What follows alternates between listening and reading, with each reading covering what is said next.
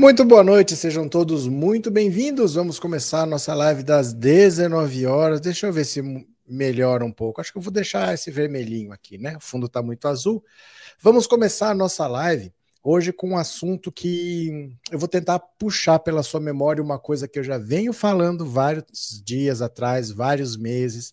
Eu estou avisando vocês que ia acontecer e começou a acontecer hoje. Vamos ver se vocês lembram o que eu falei. Quando foi fevereiro, que o Bolsonaro colocou 3 bilhões em cima da mesa para eleger o Arthur Lira presidente da Câmara e o Rodrigo Pacheco presidente do Senado, ali estava mais ou menos desenhado que não era Bolsonaro que estava elegendo dois cães de guarda para protegê-lo. Não era exatamente isso. O Centrão estava exigindo ficar com a chave do cofre, ficar com a presidência da Câmara e a presidência do Senado. Quem manda nesse governo há muito tempo é o Centrão. E o Bolsonaro não pode fazer nada. Aí veio o drama do orçamento. Tinha que assinar o orçamento desse ano e estava faltando dinheiro, porque Bolsonaro deu dinheiro para isso, deu dinheiro para aquilo, deu dinheiro para aquilo outro, contando com esse dinheiro para eleger os dois, e não tinha dinheiro. Aí até se cogitou naquela época do Bolsonaro sair do país, do Mourão sair do país, Aí o Arthur Lira assumia a presidência, ele assinava o orçamento e depois Bolsonaro voltava. Porque se o presidente assina o orçamento e depois não cumpre, é crime de responsabilidade impeachment. Então ele estava desesperado, ó, ficar enrolando, enrolando, enrolando para assinar esse orçamento.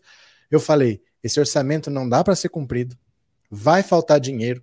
Eles colocaram muito mais gasto do que tem dinheiro para entrar. Não vão conseguir, vão dar algum jeito, mas vai faltar dinheiro. E o ano que vem vai ser pior. Porque mesmo que eles tapeiem na contabilidade, na hora de prestar conta, você pode até tapear o buraco, mas o dinheiro está faltando. Aí você já começa o ano que vem faltando dinheiro. E o ano que vem é ano eleitoral. E o Bolsonaro vai querer torrar dinheiro para ganhar popularidade, igual aconteceu com o auxílio emergencial. Não vai ter dinheiro, ele vai ter cortado de onde não pode, então esperem um 2022 pior do que 2021. Vocês lembram disso que eu falei várias vezes para você? No ano eleitoral, Bolsonaro não vai ter dinheiro, vai ser muito difícil ele se eleger, ele vai cortar de onde não pode para jogar tudo na reeleição dele, só vai pensar no próprio embigo, vai prejudicar a população. Pois é, isso que eu falei começou a acontecer hoje. Ele queria lançar o novo Auxílio Brasil. Esse Auxílio Brasil é para substituir o auxílio emergencial e o Bolsa Família. Ele ia é, unificar os programas, ia pagar um valor de 300 reais, que era o que o Paulo Guedes disse que conseguia achar. Mesmo para ter 300 reais, ia ter que dar o calote nos precatórios. Lembra dessa história? De dar calote nos precatórios? Quer dizer, não vou pagar dívidas, e vou usar o dinheiro dessas dívidas para fazer esse Bolsa Família turbinado. Mas Bolsonaro botou o valor em 400 reais. Por quê? Porque ele está pensando na própria reeleição. Então ele queria ser o cara que aumentou o Bolsa Família. Simplesmente não tem dinheiro.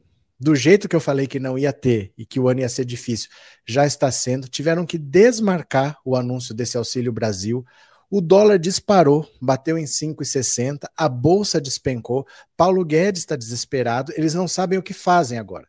Na equipe econômica, a sensação é de derrota, porque passou a ideia de que Bolsonaro vai fazer de tudo para furar o teto de gastos. Então, a, o recado que ficou para o mercado, para nós, já está ruim há muito tempo. Não ficou ruim para nós. Para nós já está há muito tempo. Ficou ruim para o mercado de ter um presidente que não está nem aí com as contas do país. Dane-se, ele vai gastar o que ele puder para tentar se reeleger. Bolsonaro teve que recuar, cancelou o lançamento do Auxílio Brasil. Ninguém sabe mais o que, que vai acontecer. Será que vai ter? De quanto vai ser? Quando vai ser lançado? Não se sabe mais. Aí vem a Petrobras. Vocês lembram que ontem ninguém estava falando disso nos canais que vocês assistiram, mas eu falei ontem. Os caminhoneiros estão preparando uma greve porque a partir de novembro vai faltar combustível.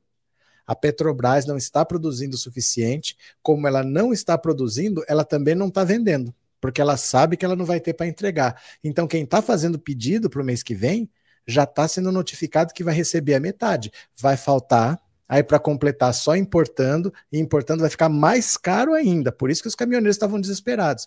E a Petrobras falando que não, que isso não procedia. Hoje, a Petrobras já veio assumir que sim. Vai ter escassez de combustível a partir do mês que vem. Nós já estamos no dia 20 de outubro. Nós ficamos sabendo com 10 dias de antecedência que no mês que vem vai faltar combustível. Aí é o caos aí é o caos, porque os caminhoneiros vão parar, revoltados. Quando faltar combustível e tiver que importar, vai vir mais caro, vai piorar o problema.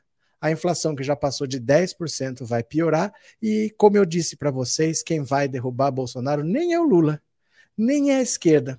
É o Paulo Guedes. É a política econômica desse governo que vai derrubar. É o prato vazio. As pessoas, nós vamos ver alguns vídeos daqui a pouco, as pessoas estão é, comprando agora carne. Você vai lá no mercado para comprar uma carne, tem mercado que está te dando uma bandeja vazia, só com a etiqueta de preço. Aí depois que você paga, que ela te dá a carne, para evitar furto.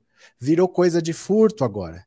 Tem supermercado que está com lacre, aqueles lacre magnético que apitam na porta por causa de roubo. Esse é o desespero da população brasileira. Até pregação. Eu vou mostrar para vocês um vídeo de uma pregação numa igreja. O cara não falou que alcançou uma bênção, que alcançou uma graça. Ele falou: eu consegui comprar carne, consegui comprar picanha, consegui comprar alcatra. Esse é o país do Bolsonaro. É o caos econômico de cima a baixo.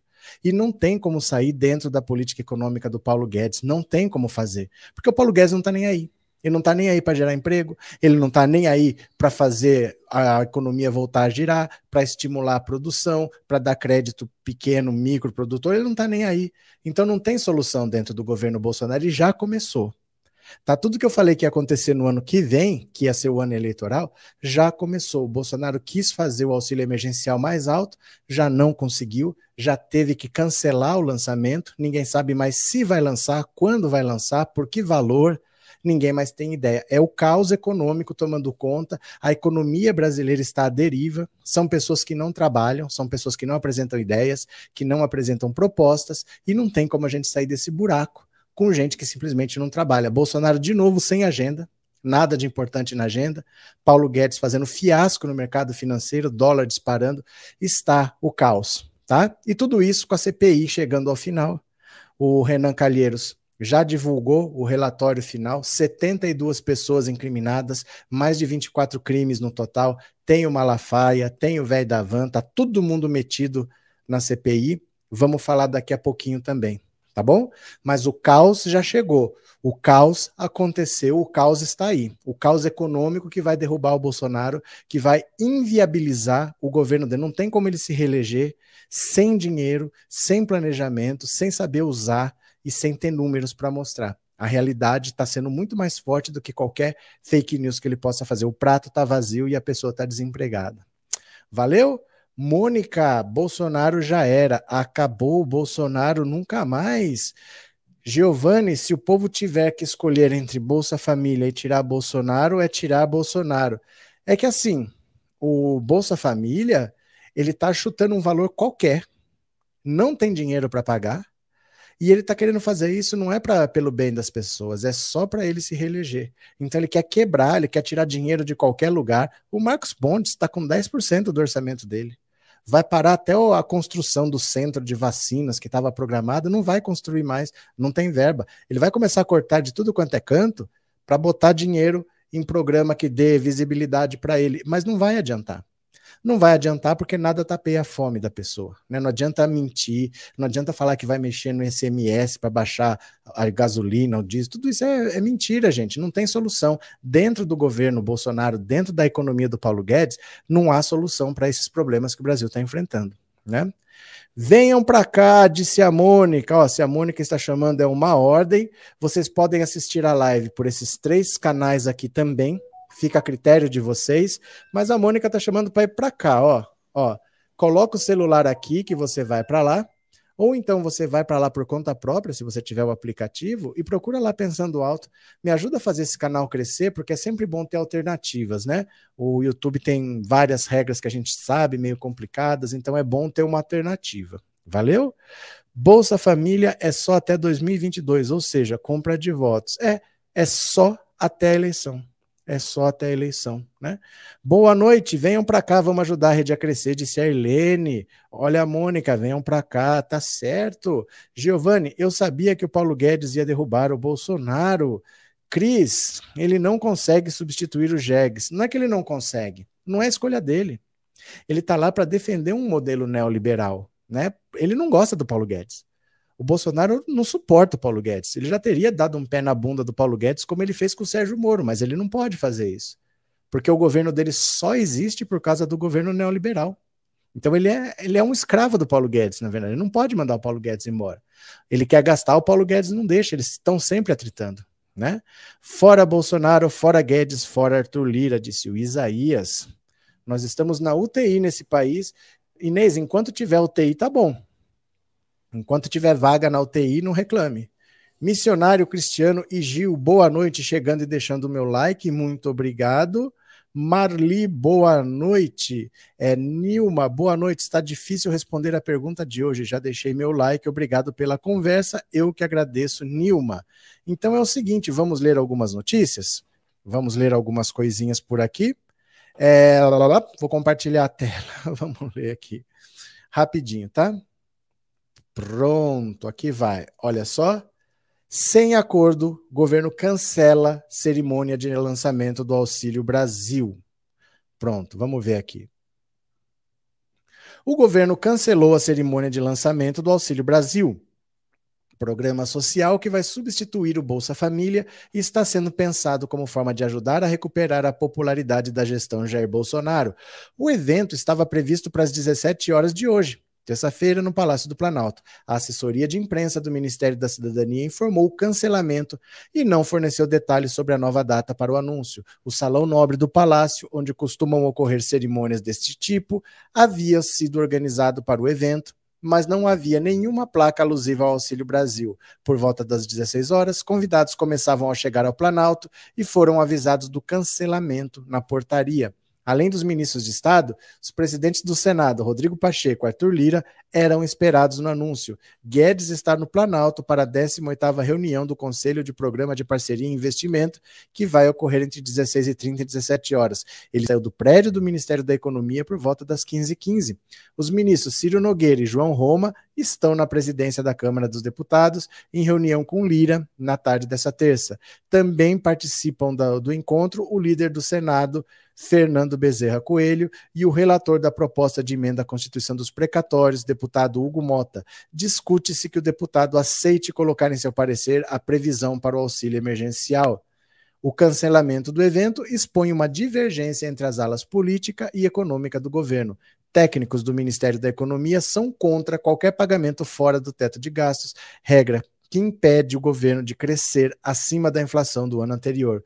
Porém, a ala política do governo tem pressionado o ministro Paulo Guedes. Além da ajuda social, os pagamentos é, representam uma possibilidade de ampliar o apoio a Bolsonaro, que pode concorrer à reeleição em 2022. O presidente espera uma alta de 189 reais para 400 resulte em mais votos no ano que vem. Para a equipe de Guedes, o custeio do auxílio deve vir da aprovação do projeto de reforma do imposto de renda, que prevê a taxação de dividendos. No entanto, o relator da proposta, Ângelo Coronel, afirma que vai retirar a tributação do texto. Segundo apurou o colunista do Metrópolis, Igor Gadelha, em uma medida mais extrema, caso o pagamento do benefício ultrapasse o teto de gastos, alguns auxiliares de Guedes ameaçam até pedir demissão. Esse é o clima em Brasília, tá? Esse é o clima, o desespero total, porque ninguém se entende, ninguém sabe o que faz, ninguém sabe para onde corre, e Bolsonaro só pensa na própria reeleição e Paulo Guedes só pensa em não gastar. Ninguém pensa no povo. A verdade é essa, não tem ninguém pensando no povo. Se você está desempregado, se você está com a situação complicada, ninguém está pensando em você. Essa é que é a verdade, né? Raquel, obrigado pelo superchat e obrigado por ser membro do canal, viu? Toda a projeção econômica para 2022 é catastrófica. Estou apavorada. Já estamos vendo pessoas adoecerem por alimentação precária, crianças que não estão ganhando peso adequado, isso na capital. Infelizmente, esse governo não cuida das pessoas. Ele é um governo que não trabalha, que não tem preocupação com as pessoas, ele só quer passear, só quer andar de moto, quer mandar o filho para Dubai tirar foto fantasiado de shake. Isso é a família Bolsonaro. Sempre foi assim. É uma família que não tem compromisso com nada. O povo está pagando o preço de uma escolha errada em 2018. É impossível que desse certo um cara que nunca trabalhou, que nem sabe o que é trabalhar, que tem cãibra se tiver que trabalhar, cair na presidência da República e ter que salvar o país de uma recessão. De onde que as pessoas tiraram isso, né? É uma tristeza, Mônica. Pois é, 2022 é Lula Mané. Esperamos estar lá. Esperamos estar lá. Gaspar, interior de Minas chegando stand. Como é que é? Chegando stand de tiros é uma vergonha. Interior de Minas chegando stand de tiros é uma vergonha. Eu não entendi. Que frase é essa? Me explica o que aconteceu. Luiz Antônio, famintos parando o caminhão de lixo para cartar restos de comida. Alguém aí já está se sentindo na Venezuela ou vai esperar piorar? Boa noite, Joel. Hoje passei a deixar o like. Um abraço. Depois assisto ótima live. Abraço, Joel. Obrigado por estar sempre aí. Roger, professor, a constatação de que todos estão tendo aqui no cenário atual, só com Lula presidente é que alguma coisa pode melhorar. Pois é, mas o problema é que até lá muita gente vai sofrer. Muito inocente vai morrer. Porque esse governo que não cuida das pessoas não está preocupado com essas pessoas para quem tem uma situação razoável, dá para esperar 2023, mas a maioria da população está penando e muitos não vão chegar até lá. Esse é que é o drama. Muita gente não vai alcançar o final desse governo, infelizmente, né? Cadê? Vão para Dubai, Bolsominions. Quem nunca trabalhou foi o ladrão de nove dedos. É verdade. É verdade. O Bolsonaro, ele trabalha pra caramba. Só você me mostrar um vínculo empregatício dele que eu fico satisfeito tá? Só um. Você me mostra um vínculo empregatício dele que eu fico satisfeito. Me diz onde foi que ele trabalhou, que eu já fico contente. Tá bom? José Damasceno? Já está mexendo. Caia fora, já está mexendo. Caia fora, já está mexendo. Pronto. Continuemos aqui. É, cadê? Gosto muito do canal do Thiago dos Reis e do Rony Teles também. Tá bom, chora Bolsonaro. A comitiva de 69 parasitas já voltaram de Dubai? Eu não tenho certeza, não, mas se eles não estão gastando lá, eles estão gastando aqui. A vida deles é essa, né? Quem é pior, Guedes ou Bozo, tá difícil, mas eu vou por perguntar fácil, não tem graça, né? Aí que é divertido. Consultora Galdino, boa noite, boa noite, meu caro. Vamos continuar aqui, olha, vamos compartilhar a tela de novo, vamos ver mais uma notícia, porque o bicho está pegando, hein? O bicho está pegando, olha. Bolsonaro e Guedes furam teto de gastos para tentar reeleição com auxílio de 400 reais. Gente, isso não vai dar certo não tem chance de dar certo. O valor pago pelo governo em transferência direta de renda em 2022 será de 400 reais, afirmou uma fonte com conhecimento direto do assunto, sendo parte composta pelo orçamento do Bolsa Família e uma parte por um auxílio temporário, o que, por não, que por não ser estruturado como despesa continuada, não precisará de definição de fonte de receita. Segundo a mesma fonte, o Bolsa Família será rebatizado de Auxílio Brasil como planejava o governo, e manterá seu orçamento de 34,7 bilhões de reais previsto para o ano que vem. A ideia é que o programa alcance 17 milhões de famílias, ante 14 milhões atualmente.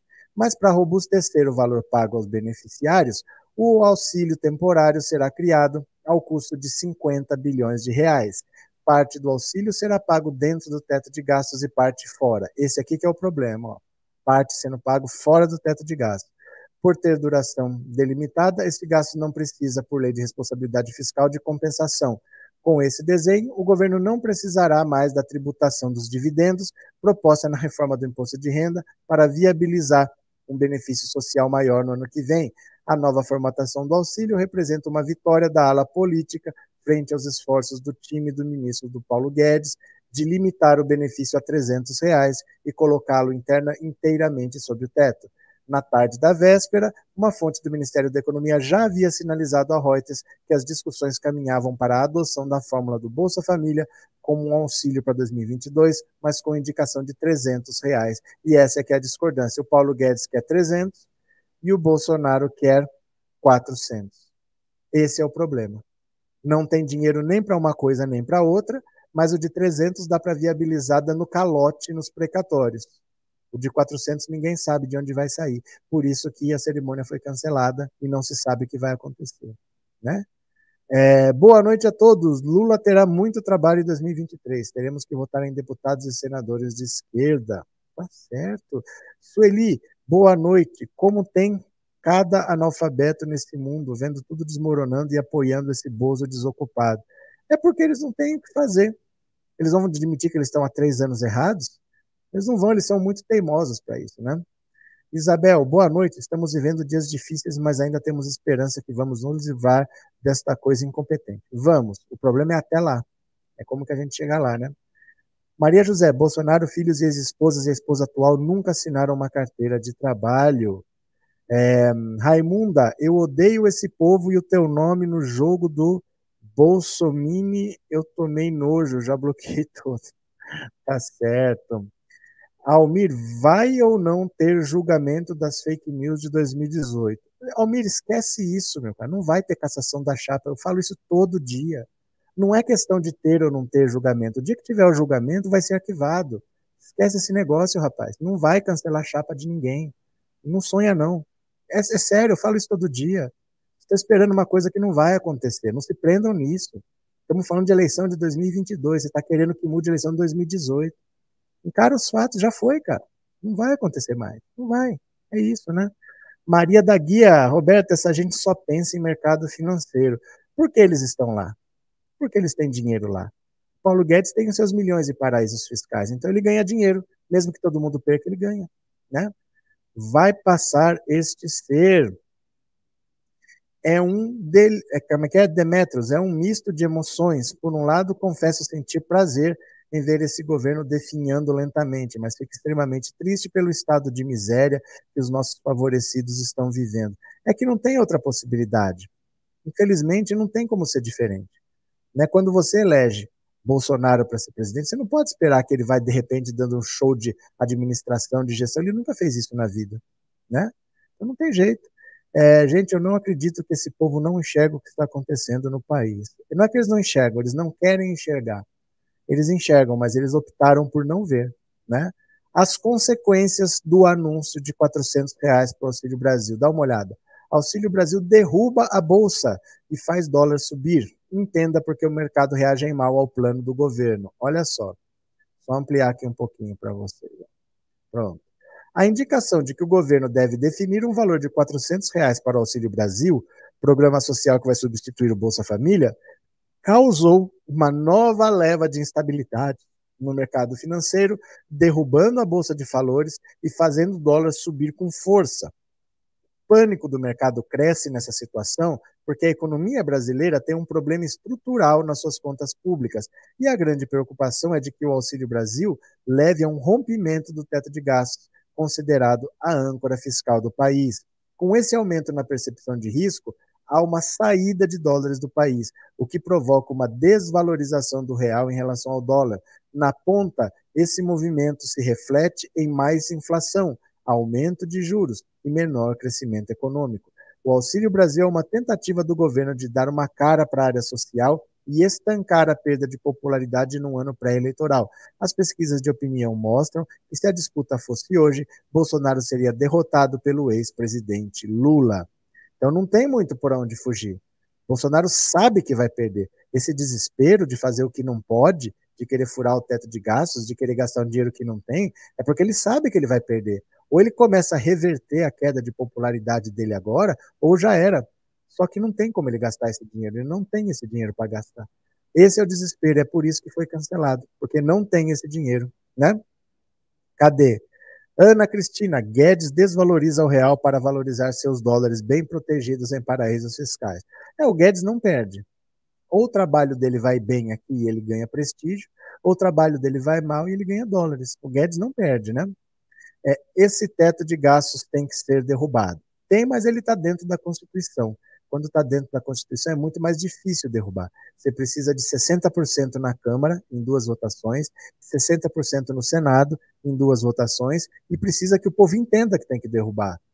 Porque o que eles falam é sempre isso aqui, ó. O problema é o discurso. Olha, o problema é isso aqui, ó. A grande preocupação é de que o auxílio leve a um rompimento do teto de gastos, considerado a âncora fiscal do país. Todo mundo fala que isso é uma coisa boa todo mundo que é do mercado financeiro. Para eles, é bom que o Brasil não gaste, porque eu não quero saber se está construindo casa, eu quero que tenha dinheiro para pagar os bancos. Né? O mercado financeiro quer dinheiro no mercado financeiro e não na produção. Então, eles sempre falam que o teto de gastos é uma coisa boa. Difícil é convencer todo mundo que isso tem que acabar, que não dá para limitar. Não é o setor privado que vai investir, porque não tem para quem vender. Por que ele vai investir? É porque ele vai abrir uma fábrica, não tem quem comprar o produto dele, vai ter que ser o setor público que vai investir. E o setor público não pode investir por causa do teto de gastos. precisa explicar para as pessoas, porque desde o governo Temer que eles estão falando que o teto de gastos é bom, né? Cadê? A Globo e muitos empresários amam o Guedes. Mais ou menos, Carlos. Mais ou menos. Eles amam a política neoliberal. Não exatamente o Guedes, porque o Guedes é incompetente. O Guedes privatizou o que até agora? É um governo que era para privatizar tudo. O que, que ele privatizou até agora? Você entendeu? Ele não está cumprindo o papel dele. Eles amam a política neoliberal, mas não exatamente o Paulo Guedes, porque o Paulo Guedes não consegue fazer o que ele tem que fazer. O Paulo Guedes é um desastre. Se nós estamos perdendo, tem gente perdendo muito mais. Eu não tenho um milhão para perder, mas tem gente que tem.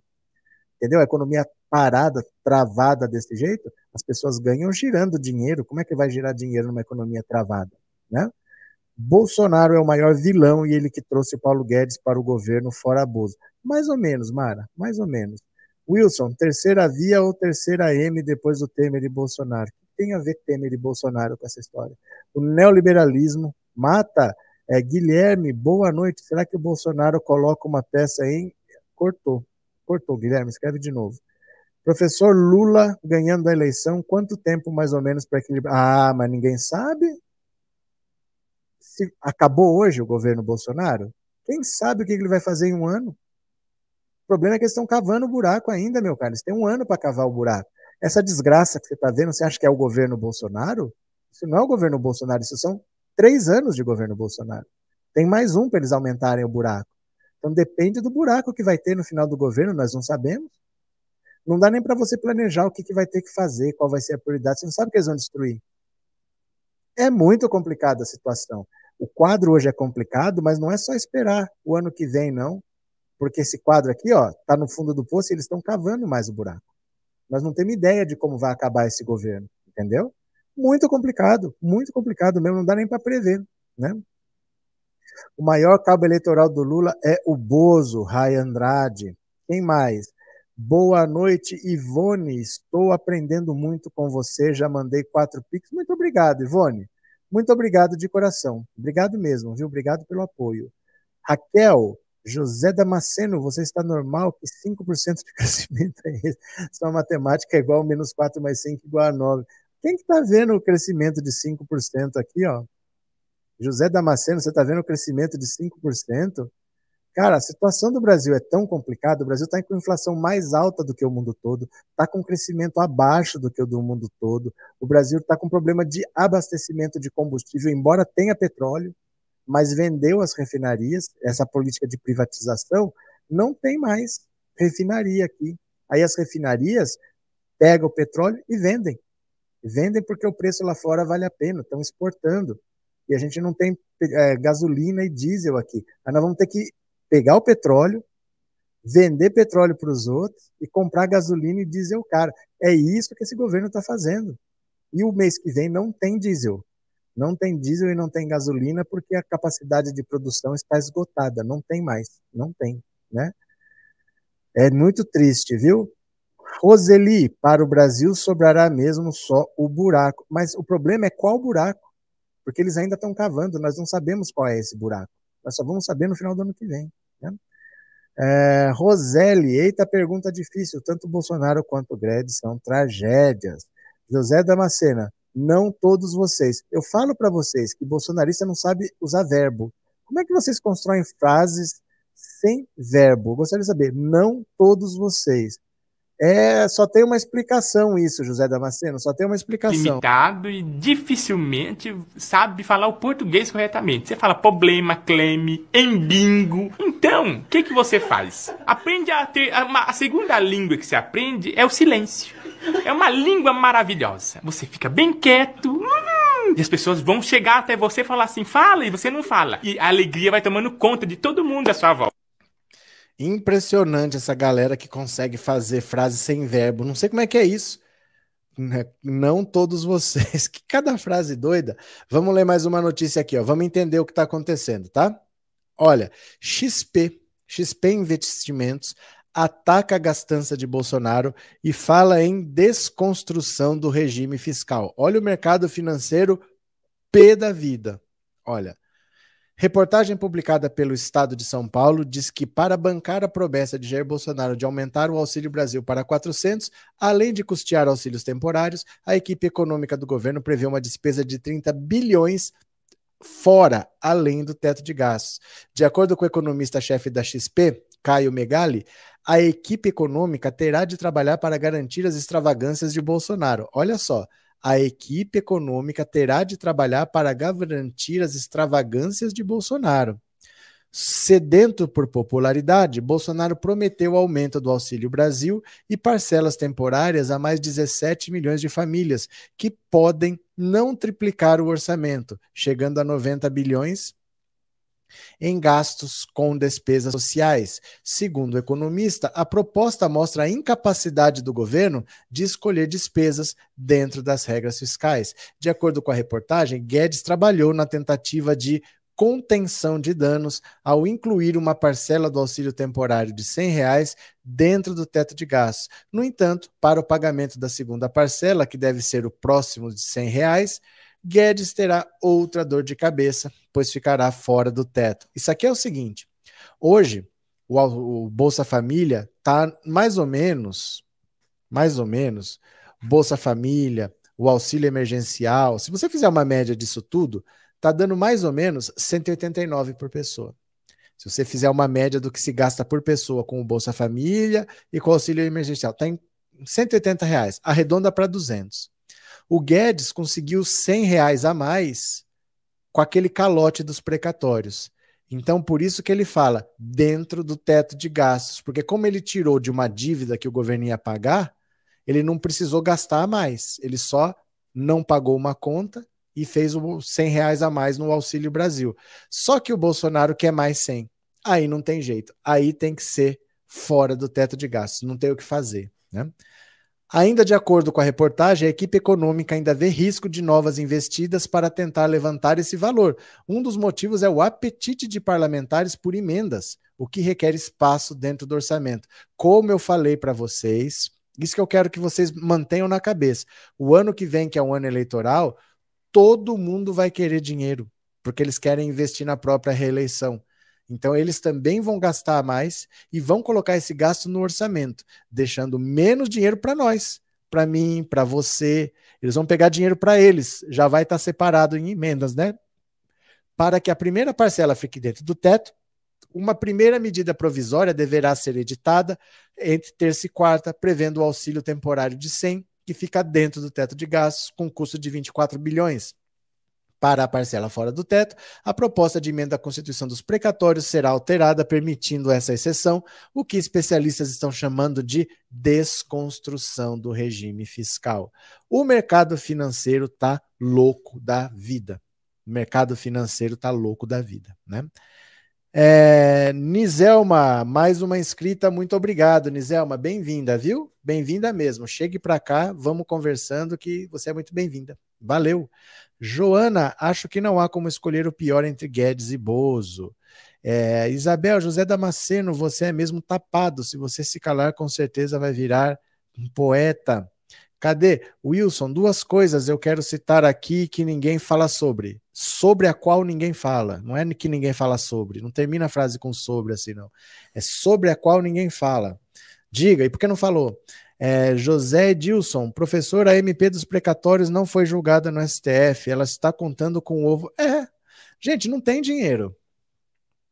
A, a, a realidade não tem dinheiro. Tudo que eles estão falando que vão fazer é dentro do teto, fora do teto, tudo isso é ficção, não tem dinheiro. Vai depender de um calote nos precatórios e vai depender de um milagre para aparecer o restante. Estão dependendo de duas coisas que não são reais hoje. O calote dos precatórios não foi aprovado e esse, isso garantiria mais 100, de 200 para 300. Só que para chegar em 400 tem mais 100 que ninguém sabe de onde vem. Ninguém sabe. Eles estão falando que vão aprovar, que vão aprovar, por isso que cancelaram. Por isso que cancelaram. Eles não sabem o que fazer. Não tem esse dinheiro. Esse dinheiro não existe. A verdade é essa, né? O povo e o PT precisam sair nas suas urgentes para pedir esse pagamento de 400. O povo precisa desse dinheiro. É que esse dinheiro não existe, Paulo. Esse dinheiro não existe. Não adianta querer esse dinheiro, esse dinheiro não existe. Gente, o Bolsonaro não pode ficar uma hora dar 3 bilhões para provar não sei o quê. Outra hora ele compra o Centrão com não sei o quê. Outra hora. Você tem que fazer uma conta para ver quanto dinheiro você tem. Não tem mais dinheiro. Não tem mais dinheiro. É trator que vai para lá, vai não sei quanto que é para comprar Covaxin, aí não sei quanto em cloroquina, não sei quanto em AstraZeneca da Davat que o Cabo Dominguete está vendendo. O dinheiro não é infinito. Esse dinheiro não existe. O governo gasta a olho, gasta de qualquer jeito. Não tem dinheiro. Agora vai ter que inventar, né? O dinheiro está tudo com o Congresso. Lógico, isso se chama comprar o Centrão para não sofrer impeachment. Quem que está pagando a conta? Nós. Está precisando desse dinheiro, mas não existe esse dinheiro usado para comprar os parlamentares. Por isso que ele não sofre impeachment. Só que agora ele quer gastar esse dinheiro de novo, porque ele já gastou para lá e agora ele quer gastar para cá para fazer auxílio emergencial. Não tem esse dinheiro, ele já gastou com deputados. Não tem. Não tem, né? Brasil pegando fogo e o outro alienado está focando no Aziz. Deixa o Aziz lá. Cadê? Hélio, professor, você vê a postagem nas redes sociais que o Lulinha postou com a família do Shrek na. Nem entendi o que, que você está falando, Hélio. A postagem que o Lulinha postou com a família de Shrek na Arábia? Não, não tenho nem ideia do que se trata. É, começando o fim de Jair. É porque não tem solução. Não tem solução. Dentro da política do Guedes, está estrangulado. Não tem o que fazer. Né? Professor, o que o senhor acha que vai dar alguma coisa essa greve dos caminhoneiros? Nós não sabemos se vai ter ainda. Eles estão falando que vão fazer e os motivos estão aí. Vai faltar diesel. O mês que vem não tem diesel, não tem gasolina, vai faltar. Vai ter escassez e o preço vai disparar. Gente, a situação é muito grave. A situação é muito, muito grave, viu? A Silenga, na Suíça, a justiça não vai tão rápido assim. Quando poderei pagar pelo meu fone? Voltarei a ser membro. De toda forma, ótimas lives. Obrigado, obrigado pelo super chat, viu? Muito obrigado mesmo. Valeu. Muito obrigado. Obrigado. Nas cidades do interior de Minas, a única coisa que está chegando são as, os estandes de tiro. Você paga para treinar e atirar. Ah, agora entendi. Agora entendi. Valeu, obrigado pela informação, viu? É, não haverá manifestação, dia 15 não vai ter, 15 de novembro não vai ter. Creio que a esquerda tem de pedir para o povo sair nas ruas. É que não adianta. A esquerda não vai derrubar Bolsonaro. A esquerda é pequena, você vai fazer uma outra manifestação igual, porque a esquerda é daquele tamanho que você viu na última manifestação, não vai passar daquilo. Então, ou você consegue trazer a direita, o que não é possível, a direita tentou fazer a própria manifestação e não foi ninguém. A direita não está satisfeita, mas ela não odeia Bolsonaro. Ela não quer tirar Bolsonaro. Se quisesse, tinha ido na manifestação do MBL. Eles não têm ódio ao Bolsonaro, eles têm ódio ao PT, eles têm ódio a Dilma, eles têm ódio a Lula, mas eles não têm ódio ao Bolsonaro. Eles aceitam o Bolsonaro. Então, sem a direita, a esquerda é aquilo lá, vai fazer outra manifestação igual, entendeu? Dentro da esquerda não pode nem contar com o Ciro Gomes, porque na sexta-feira ele solta uma fake news que o Lula pegou um avião da Prevent Senior, no sábado ele vai lá e é vaiado, aí na segunda ele pega de uma trégua, na terça ele fala que o Lula conspirou pelo impeachment da Dilma. Você pode contar com Ciro Gomes? Então tá difícil assim, tá difícil porque não há adesão da direita, a direita não está preocupada com o Bolsonaro, a esquerda sozinha se fizer outra manifestação vai ser outra manifestação igual. Entendeu? Por isso que vai cancelar. Motivos para parar tem de sobra. Agora os caminhoneiros pau-mandados do Bozo pararão, são outros 500. Vamos esperar, né? Não sei para outras pessoas, mas para mim, som cortando. Não sei, não sei.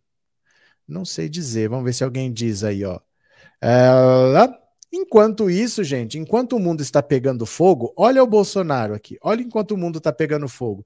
Bolsonaro ironiza. Vou me preocupar com CPI? Brincadeira. Tá nem aí.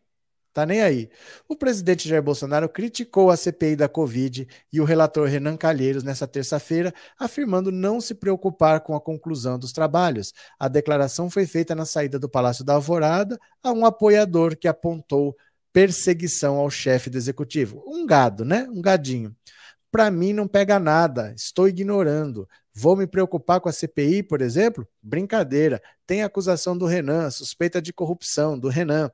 Hoje, o senador Randolfo Rodrigues, vice-presidente da CPI, afirmou que a comissão está preparada para apresentar o relatório final do colegiado, elaborado por Calheiros na quarta-feira. Eventuais ajustes não prejudicarão a leitura do relatório final.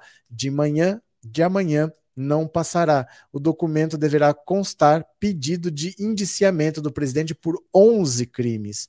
Bolsonaro ainda apontou incompreensão por parte da população. Os problemas existem, o que é duro é a incompreensão. A política do fique em casa acabou com o mundo todo e o Brasil não está fora desse contexto. O tempo todo sou responsável por tudo. Se é assim, acha um cara melhor, sem problema nenhum. Aê!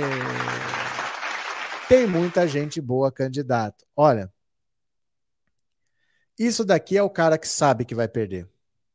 Nunca quem acha que vai ganhar fala, tem muita gente boa candidato.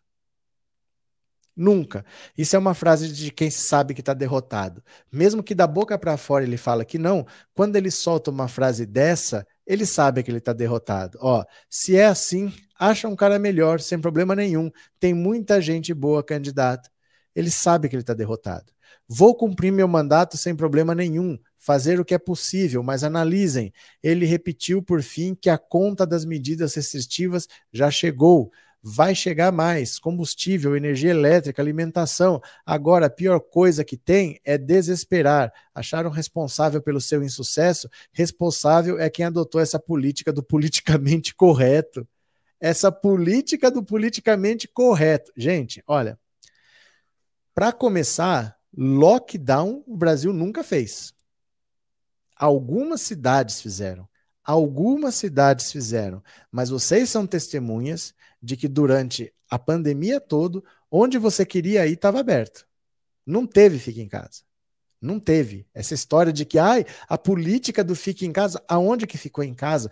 Tudo sempre esteve funcionando. No máximo, você chegava na porta, não entrava e era atendido na porta, mas tudo funcionou, todo mundo pegava ônibus, não teve toque de recolher, ninguém foi multado porque estava na rua. Aqui em Bauru, o, o Covas, o Covas, ó, o, o Dória decretou uma época aí um toque de recolher, tava tudo normal.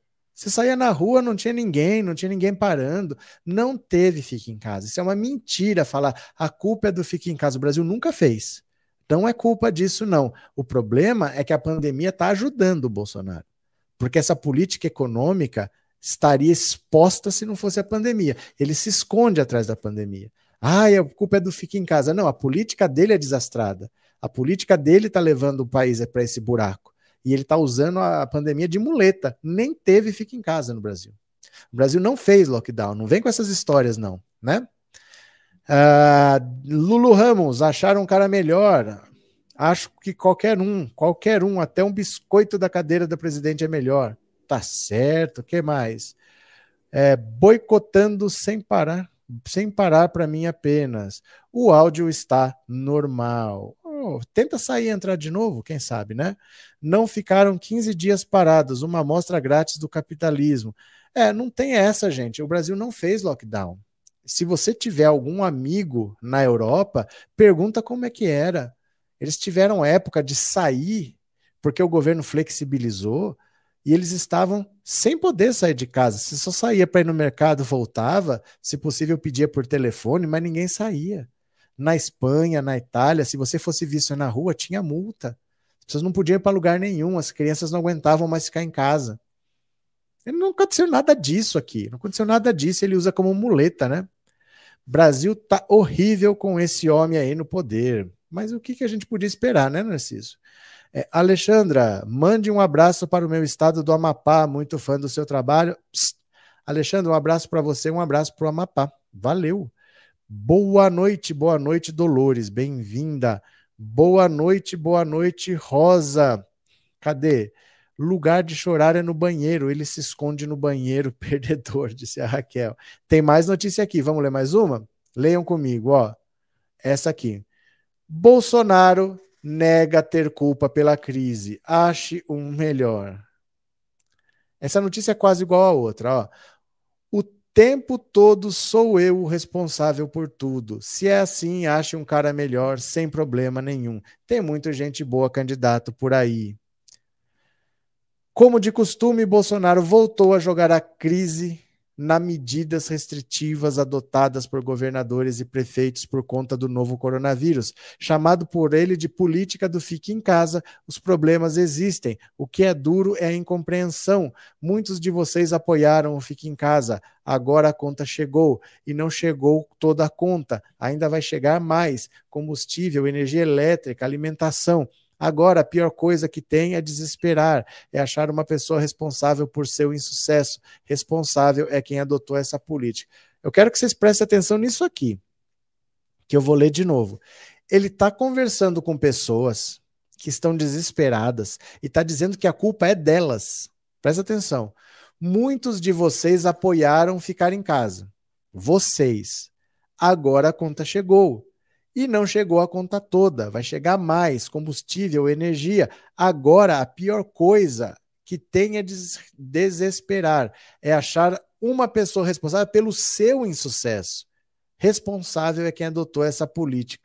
Quer dizer, você imagina assim a seguinte situação: que você, ó, imagina aqui, ó, presta atenção, olha aqui para mim.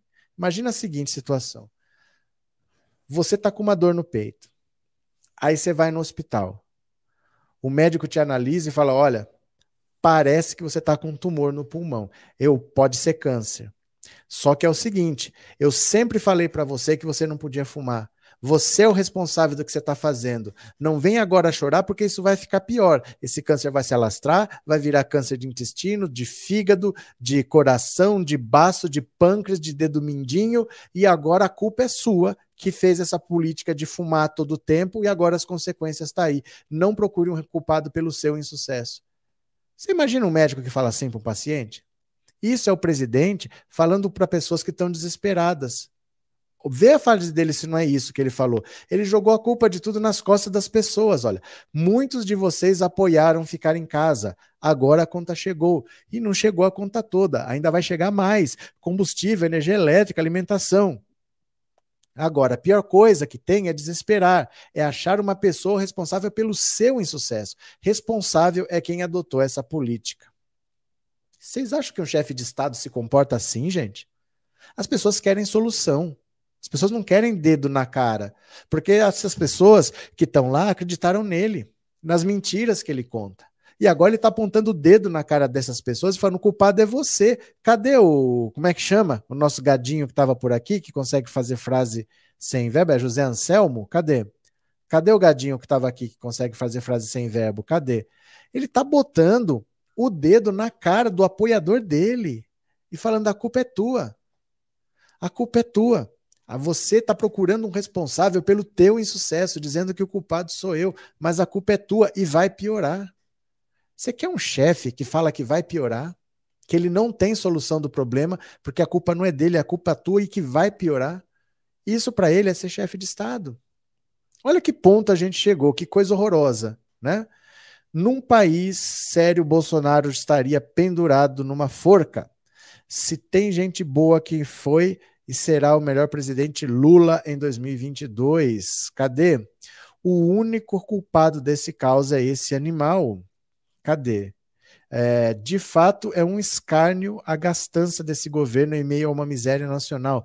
Basta ver os passeios de moto de ontem e a ostentação do Bananinha em Dubai, onde uma passagem custa mais de 80 mil reais. Olha, eu vou aproveitar, já que vocês estão falando de, de um presidente que está fazendo um escárnio, que é um presidente que não trabalha, que nós sabemos, né? Deixa eu procurar aqui para vocês, então, ó. Eita. O que aconteceu? O que, que aconteceu aqui? Pera lá. Pera lá, só um pouquinho aqui. Não sei o que está acontecendo aqui com essa Alexa. Não sei o que ela está gritando aqui, mas tudo bem. Olha, vamos ver aqui. Opa! A agenda do presidente. Vamos ver se ele trabalhou hoje.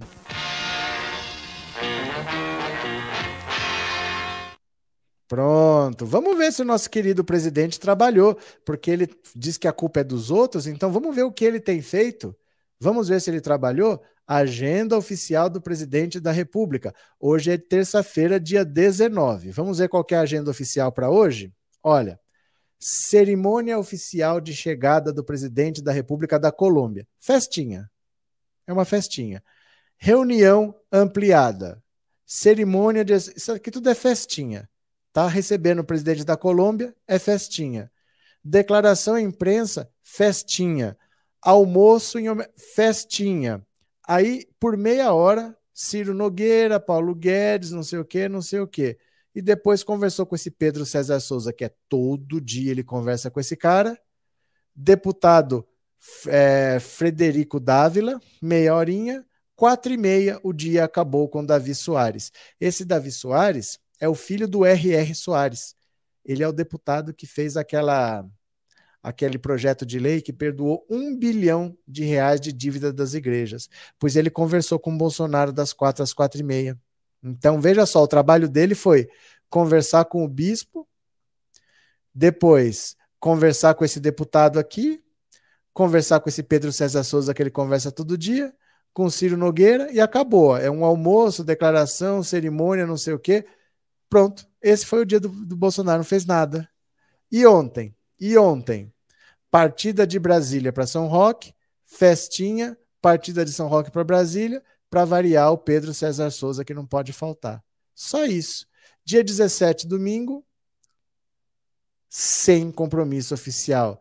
Dia 16, sábado, sem compromisso oficial. Essa é a vida de Bolsonaro num país em que você não tem solução para o desemprego, para a fome. Ele simplesmente não trabalha. Ah, conversa um pouquinho com um, conversa um pouquinho para outro, acabou. Não tem uma reunião estratégica, ele não recebe empresários, ele não vai buscar parcerias, ele não fala em financiamento. Não, é cerimônia de entrega do não sei o quê, cerimônia. Ele acha que, é, ele, acha que ele é o, a, o rei da Inglaterra que ele só tem que ir para cerimônia comemorativa. Só que lá tem um primeiro-ministro que manda. Ele quer ser o rei da Inglaterra num país que não tem o primeiro-ministro para mandar. Faz nada, não faz nada. É incrível, né? Vamos ajudar o canal a crescer. Olha, quem puder, dá um pulo ali, tá? Coloca o seu celular aqui em cima, vai para lá, ou então vai para lá por conta própria no aplicativo do seu celular e procura o canal Pensando Alto. Me ajuda, dá uma força aí. Professor, como o Bozo irá ser lembrado nos livros da história? Precisa terminar o governo dele, né? Nós estamos no meio. Nós não sabemos ainda o que vai acontecer. Você pode falar hoje, vai ser lembrado por tudo que aconteceu na Covid, vai ser lembrado pelo negacionismo, mas vai saber o que ele vai aprontar nesse último ano. Ele não tem lógica. Vai saber o que ele vai aprontar. É a mesma coisa que você falar assim, ó. É, sete jogos tem a Copa do Mundo. Só falta a final olhando a Copa inteira, quem foi o melhor jogador? Aí no último jogo o cara lá faz três gols, não sei o quê, não sei o quê. Você entendeu? Tem que esperar acabar o governo dele para a gente saber como ele vai ser lembrado, porque ele é imprevisível, né?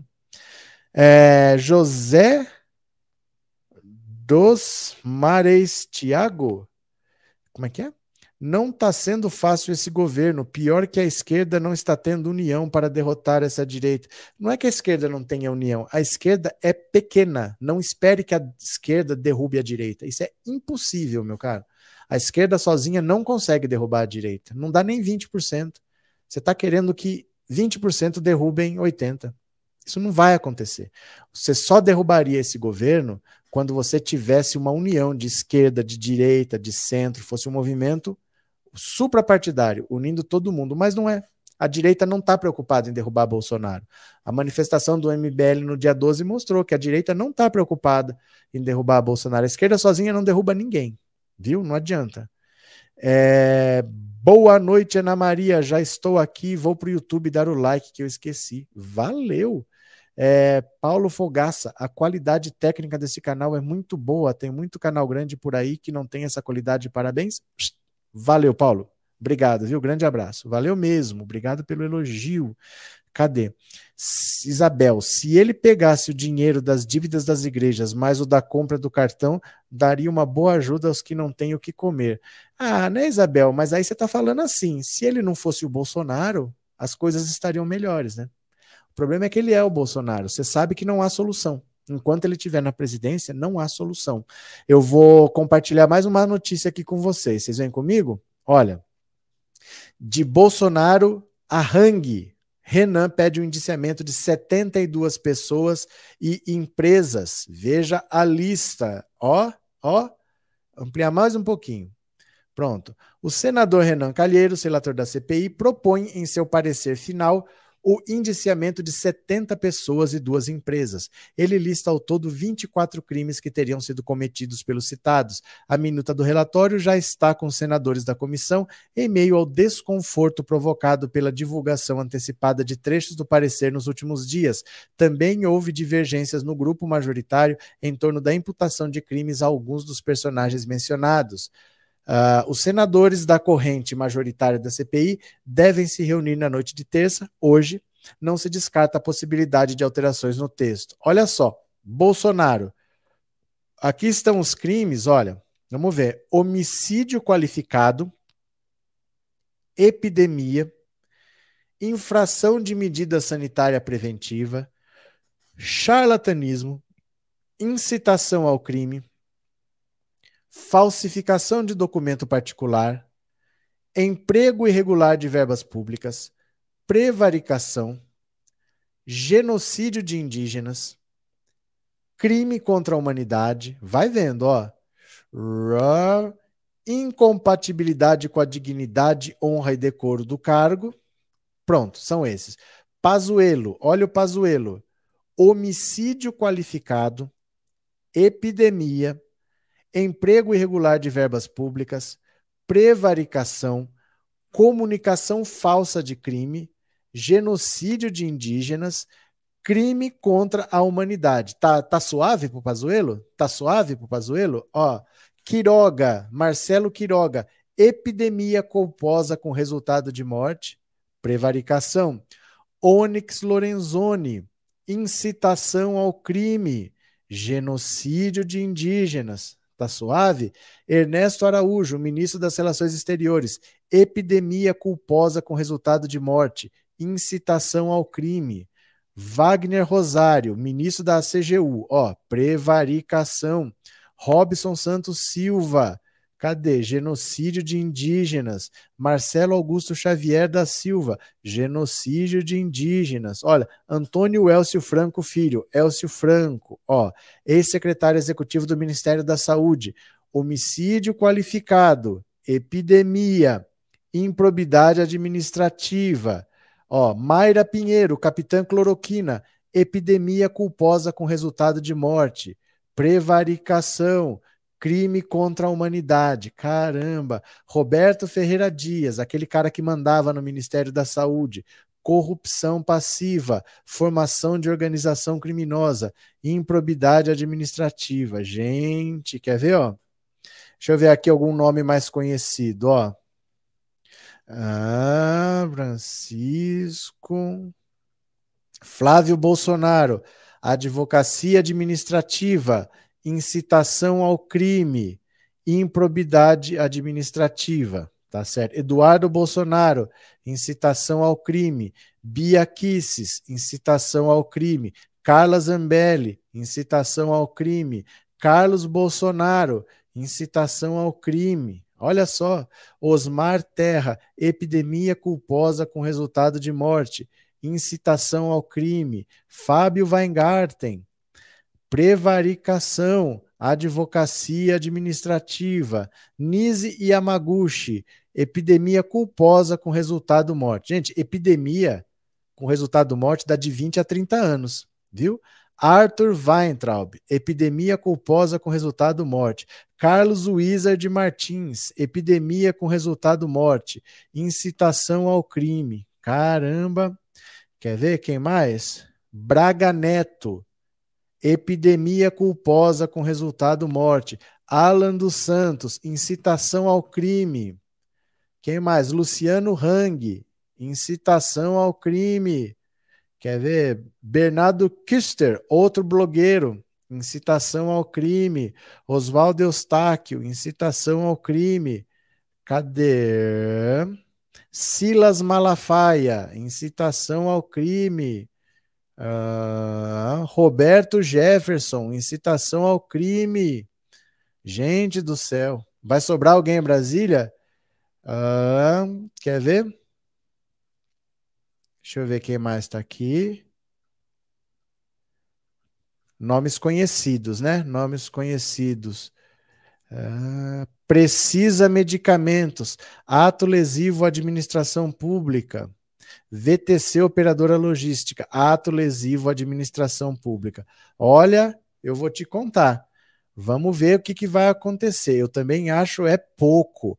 Vai faltar cela. Eu também acho. Bem complicado. Muita gente incriminada, muito crime. Onde você vê incitação ao crime é propagação de fake news. Tá? Porque não existe ainda na legislação brasileira o crime de propagação de fake news. Então eles colocaram no crime de incitação ao crime é a propagação de fake news. Tá, os três filhos do presidente estão lá. O Braga Neto, tá o Pazuello, tá a Capitã Cloroquina, Nisi Yamaguchi, Carlos Wizard, o Malafaia, o Hang, a galera tá toda ali. Vamos ver no que vai dar, né? Gente, vamos fazer a rede crescer, ó, quem puder, dá um pulo lá, viu? A Capitã Cloroquina tá aí também? Sim, senhorita. Sim, senhor. É José Edmilson. Sim, senhor, está lá sim. Vai faltar entregadores de pizzas. É, Rogéria, perdão, professor, não sei o que está acontecendo. Minha filha não está conseguindo mandar um Pix, o que fazer? Não sei, Rogéria. Não sei, porque não tem nada que eu possa fazer. O número é esse aqui, ó. Ou você manda para o 14 997790615, ou você coloca o celular nesse código aqui. Se você chegar, você está na televisão, se você chegar com esse código aqui, ó, com o celular, você pode mandar por ele também, mas é um dos dois. Isso aí não tem erro, tem que dar certo, tá? Um dos dois tem que dar certo. Vamos ver. Não sei porquê, né? Mala cheia deve estar esperneando. Ah, tô aqui assistindo você. Muito bom, Ronaldo. Abraço. Quem mais? Cadê? Lula presidente 2022. Pronto? Vamos ler mais uma aqui, porque foi pesado isso daí, viu? Olha, o Renan, Renan tá caprichando, gente. O Renan tá caprichando. Deixa eu falar aqui para vocês, ó. Capricha, Renan. Vai, capricha, capricha. Capricha, Renan. Vai, capricha, capricha. Efetivamente eu vou caprichar. Efetivamente eu. Boladão. Capricha, Renan. Pronto. O Renan tá caprichando porque eles pegaram alguns dados que a gente não podia imaginar. Por exemplo, dá uma olhada nesse daqui, ó. Dá uma olhada nesse daqui, olha. Aqui. Renan indica que 96% da compra de cloroquina ocorreu quando ineficácia já estava comprovada. Quer dizer, o que, que você vai falar? O que, que você vai negar agora, né?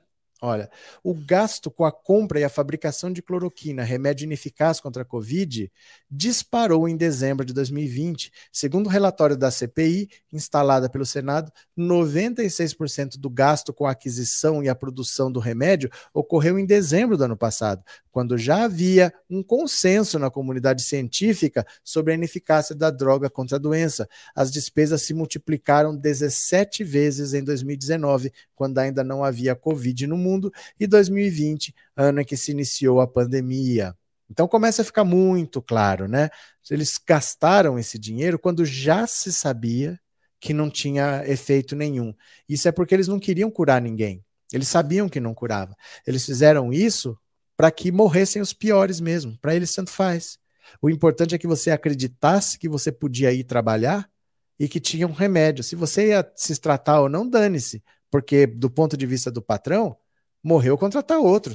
Tudo bem, eu não quero é fechar a minha loja. Então, fala para o povo que tem um remédio que funciona, para o povo ir trabalhar, para a economia não parar.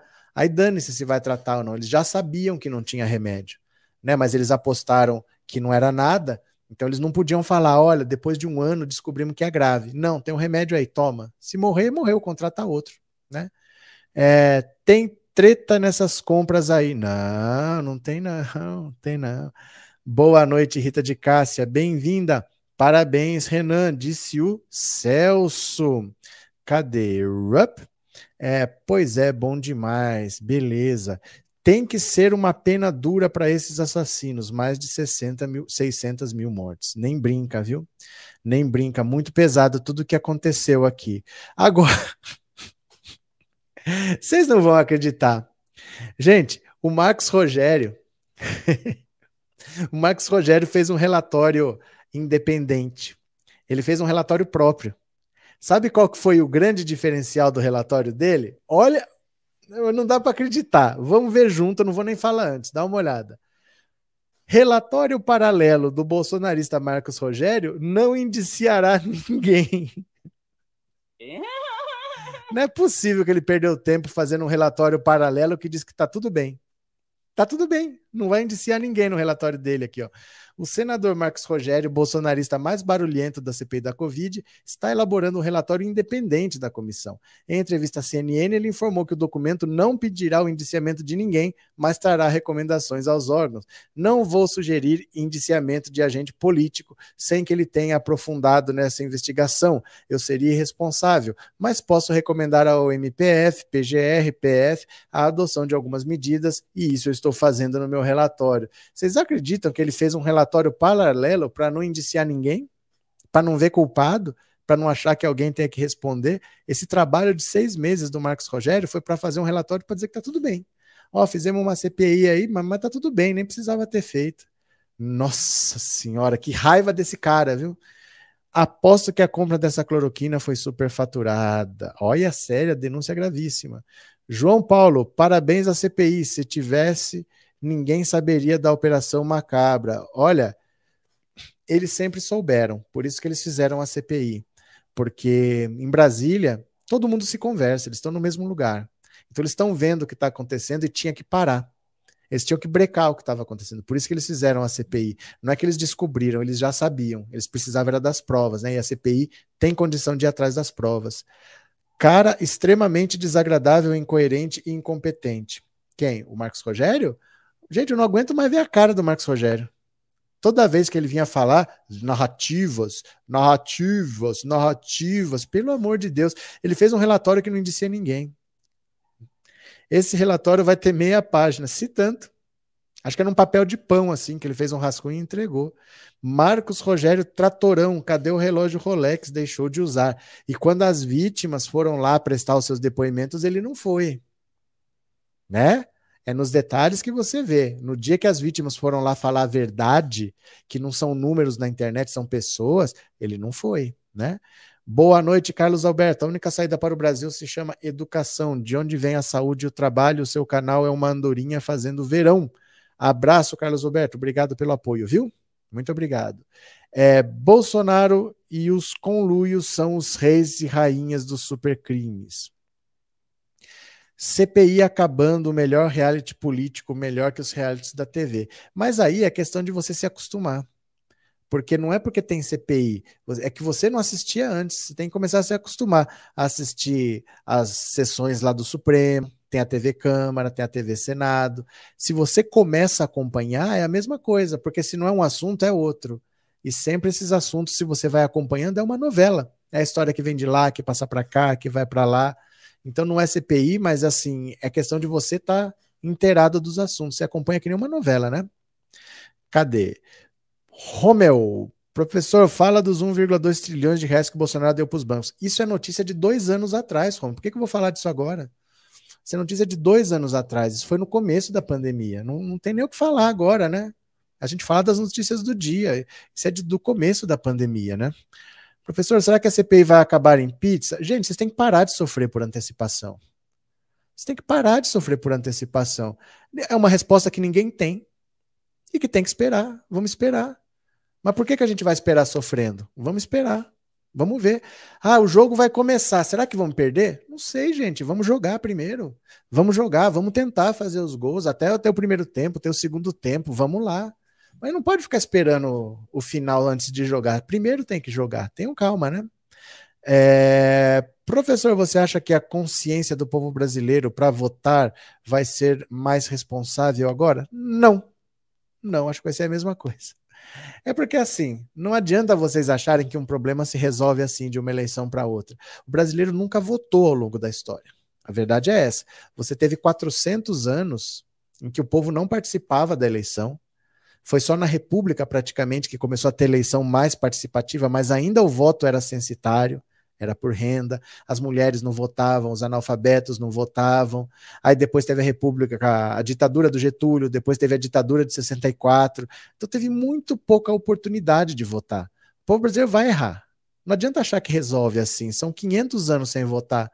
Vai errar. É que nem você aprender a andar de bicicleta, você vai cair. É inevitável. Mesmo sabendo andar bem, de vez em quando você pode cair. Acontece. Né? Então não adianta achar que agora o brasileiro aprendeu. São 500 anos sem participar, sendo abandonado, sem ser visto. Né? É, Ana Cristina, Marcos Rolex não vê crime na corrupção sem pagamento, só para confundir a opinião pública com suas narrativas fraudulentas. Ana, não usa essa palavra narrativa que parece que você é bolsonarista. Não usa. Tem palavras desgastadas que a gente nem deve usar mais. Viu? Fernando Alves, agora só falta a cessação, a cassação da chapa. Não vai acontecer, gente. Não vai acontecer. Vocês vão ficar esperando isso acontecer até quando? Não vai acontecer cassação de chapa. Estamos falando da eleição de 2022. Vocês estão esperando acontecer alguma coisa na eleição de 2018, né? Bolsonaro é um lunático. Esqueçam esse papo de cassação. Esqueça, não vai acontecer. Boulos Haddad. Haddad Boulos, governo de São Paulo. Olha só. PT de São Paulo diz que não abrirá mão da candidatura de Haddad. O PSOL nunca nos apoiou. Tcharam, tcharam, tcharam. Olha só. O presidente estadual do PT em São Paulo, Luiz Marinho, rechaçou nesta terça-feira a possibilidade de o partido abrir mão da candidatura de Fernando Haddad ao governo paulista para apoiar Guilherme Boulos. Em setembro, após o seu sétimo congresso estadual, o PSOL anunciou que Boulos será o postulante da sigla ao Palácio dos Bandeirantes. Em 2020, o líder do MTST chegou ao segundo turno das eleições para a prefeitura da capital. Qual é a pré-candidatura que tem a maior possibilidade de chegada? É a candidatura do PSOL do PT, hoje está mais que claro que é o Haddad que tem maior possibilidade. Então, se alguém tem que retirar para alguém, não seria a candidatura do Haddad. O petista, ex-ministro do Trabalho, ainda disse que o PSOL nunca apoiou o PT. Ah, o Boulos apoiou o Lula, apoiou o Dilma. Apoiou quando? Apoiou contra o impeachment e contra a prisão, a condenação, e nem todo o pessoal apoiou tem pessoalista até agora apoiando o lavajatista. Então, é preciso deixar muito claro essas questões para botar os pingos nos is em relação a esse debate. É um direito legítimo o pessoal pensar em ter candidato, como era o direito legítimo do PT ter candidato na capital em 2020. E imediatamente anunciado o resultado, anunciamos apoio ao Bolos. E deve ser assim. A gente espera que seja assim com todos os partidos de esquerda. E nem todos têm agido assim. Vide as viagens a Paris quando anuncia-se o resultado das urnas. Vixe! Vixe! Haddad tá pistola. Haddad tá pistola. Olha, é, no primeiro turno cada um vai ter a sua candidatura e não vai rolar parceria dos dois. Pelo menos por enquanto não vai rolar. Luiz Filho, orgulhosamente completei um ano como membro do teu canal. Parabéns, muito obrigado, viu? Obrigado, aí, muito obrigado. Desejo que o teu canal se desenvolva cada vez mais ajudando o Brasil. Agradeço muito, Luiz. Obrigado por ser membro, obrigado pelo super chat, obrigado pelo apoio. Valeu mesmo, muito obrigado, viu? Senhor, não estou conseguindo fazer Pix para o canal. Não... Aí é o seu banco, viu, Luiz? Aí deve ser o seu banco, porque você está usando esta chave ou você está usando um outro número? Use o celular 14 997790615, viu? Tente usar. Se você está usando o quê? Você está usando essa chave? Tá certinho? Tem algum número errado? Conta para mim. Viu? Eu já encontrei o cara melhor, é o número 13. Valeu. Lourdes, no dia no dia em que as vítimas foram, Marcos Rogério, o tio do Zap e o Jorginho sumiram, deixando o Girão sozinho vai vendo o Brasil. É, olha, Aqui em São Paulo vai ter um problema sério que é o seguinte: a escolha do vice do Lula não é simplesmente quem eu quero. A escolha não é assim, eu quero você ou eu quero o outro. É parte de um acordo que envolve o país inteiro, que envolve as candidaturas estaduais. Então, às vezes, para você fazer uma parceria com um partido, você cede para esse partido a vice-presidência, aí não é você que escolhe e deixa o seu candidato lá nos estados. Ou então você abre mão dos estados e aí você pode escolher o vice. As duas coisas não vai ter. Não vai dar para ter candidato em todos os estados, escolher o vice e achar que ainda vai ter um parceiro. Esse parceiro ele quer alguma coisa. Ele não vai só oferecer apoio sem querer nada, ele também quer alguma coisa. Eu acho que o Boulos deveria ser candidato a alguma coisa que ele pudesse vencer porque no estado de São Paulo a esquerda não consegue vencer. O estado de São Paulo é muito agronegócio, é muito empresariado, é muito a cara do PSDB. É PSDB, MDB, DEM. O PT nunca passou perto de ganhar o governo de São Paulo. Ah, já esteve no segundo turno. Isso não é passar perto de ganhar. O Boulos foi para o segundo turno com o Bruno Covas e não passou perto de ganhar. Foi 60 a 40, não teve perto de ganhar, apesar de estar no segundo turno. Então imagina o pessoal se vai ganhar, muito difícil. Um partido pequeno, com estrutura pequena, com pouco dinheiro, é uma batalha. Provavelmente ele vai ficar mais quatro anos sem mandato. Aí depois, daqui dois anos, ele tenta ser prefeito de novo, aí não vence, aí fica mais dois anos sem mandato, aí vai tentar ser presidente uma hora ele tem que entrar na política, uma hora ele tem que ter um mandato, né? Não pode ser igual o Ciro Gomes, que ou é presidente ou nada. O Ciro Gomes vai ficar nessa até quando, né? Sofrer por antecipação é uma das piores M da vida na boa, disse a Raquel. Tá certo. Este pessoal é tudo fake ou é mentira e eles não aparecem. Os parentes foram como prova, então eles não vão. Tá certo.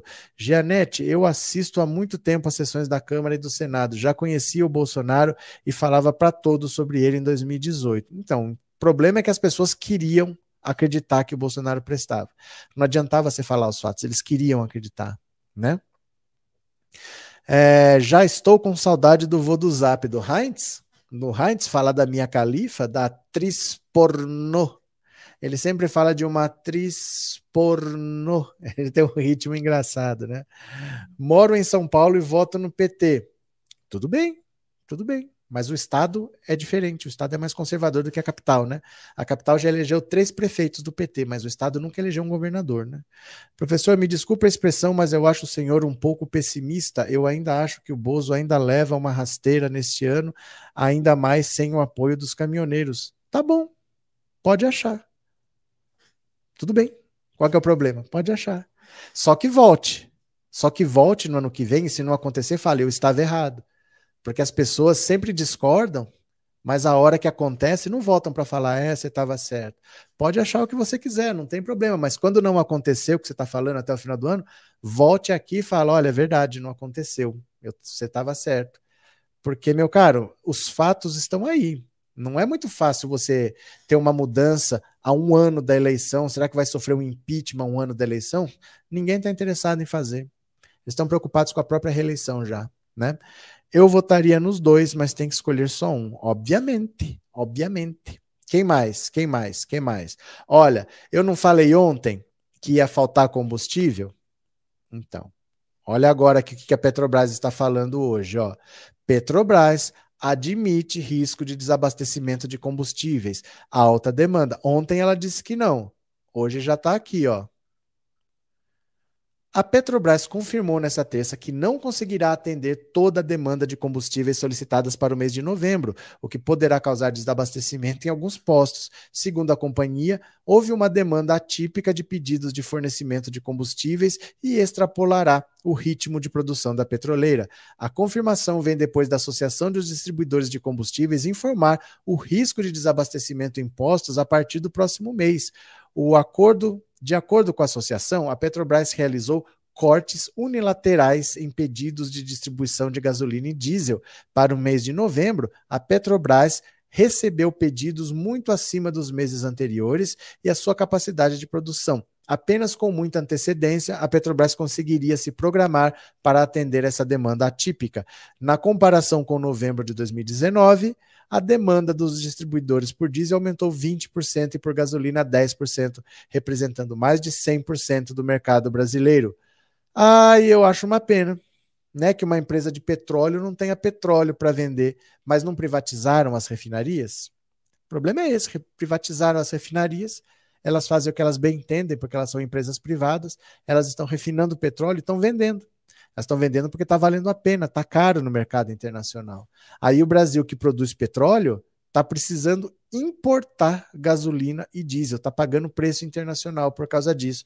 Então não tem saída. Os caminhoneiros estão revoltados com Bolsonaro, eles se sentem traídos. Vai faltar diesel no mês que vem, porque a Petrobras não dá solução para esse problema. O presidente diz que o problema não é com ele, a culpa é sua que ficou em casa. Essa é a resposta sempre. Então a coisa está bem complicada para Bolsonaro. Ele não sabe lidar com isso. É um monstro que ele criou. Ele criou esse monstro dos caminhoneiros em 2018 com Temer. O Temer saiu com aprovação de 5%. Aprovação de 5%. Nunca alguém saiu tão mal avaliado. 95% contra ele. Muito por causa dessa greve de 2018 que parou o Brasil. Foi uma desgraça, uma tragédia. E o Bolsonaro insuflando os caminhoneiros porque ele queria ser presidente. Agora os caminhoneiros estão aí. Faz três anos que eles estão ouvindo as mentiras de Bolsonaro e estão cobrando. Cadê? Cadê? Agora o diesel está alto e nem gasolina e diesel vai ter. Vamos ver no que vai dar, né? Será que os filhos de Bolsonaro ainda vão ser eleitos? Seria um erro para o Brasil. É porque não precisa muito voto para ser eleito deputado. 100 mil votos você elege. Agora, se você tiver preso, se você não tiver direitos políticos, né? Cadê? Qual foi o projeto entre Bolsonaro e o presidente da Colômbia? Eu não sei, eu não tive tempo de ler essa notícia ainda, mas amanhã eu falo. Amanhã de manhã eu falo, eu ainda não li essa notícia, viu? Eu voto no Bolsonaro, Bolsonaro é o pior dos piores, tá certo? É, muita saúde, Luiz Inácio Lula da Silva, nosso eterno presidente, tá certo. Lívia, você disse que é difícil reconquistar os direitos perdidos, como foi na reforma da Previdência. Agora querem fazer a reforma administrativa que praticamente deixará o pobre fora do serviço público. Como ficará isso? Exatamente como você falou se passar essa reforma administrativa, já era, nunca mais recupera. Só que assim, nós já estamos entrando no ano eleitoral. É muito difícil conseguir aprovar isso agora. Eles perdem a disposição de pôr a mão em vespeiro. Então, achar que agora eles vão privatizar Petrobras, que agora eles vão fazer reforma disso, daquilo, eles estão com a cabeça longe. Eles querem só fazer agora a própria reeleição. Esses projetos mais difíceis, mais polêmicos, chegando agora, a chance maior é de não passar. O tempo começa a trabalhar contra, viu? Aqueles que votarem filhos de Bolsonaro é porque ainda não caiu a ficha. Não é tão simples assim, Nadir. Não é tão simples assim.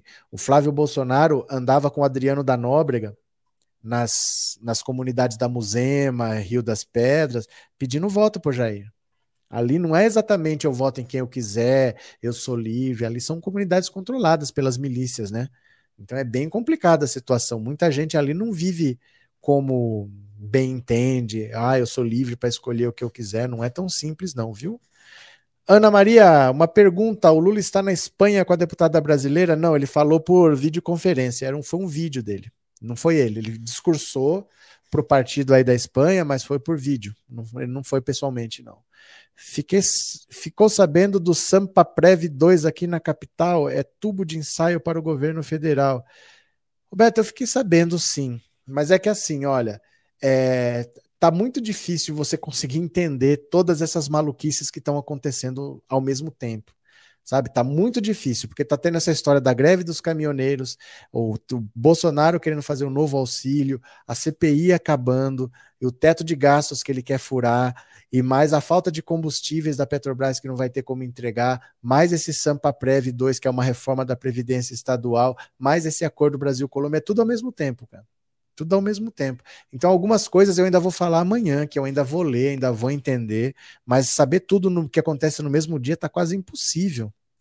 Acredito no trabalho da CPI, a justiça é lenta, mas não é como gostaríamos, mas vai dar resultado sim. Jair está fingindo não ligar. Ele está desesperado.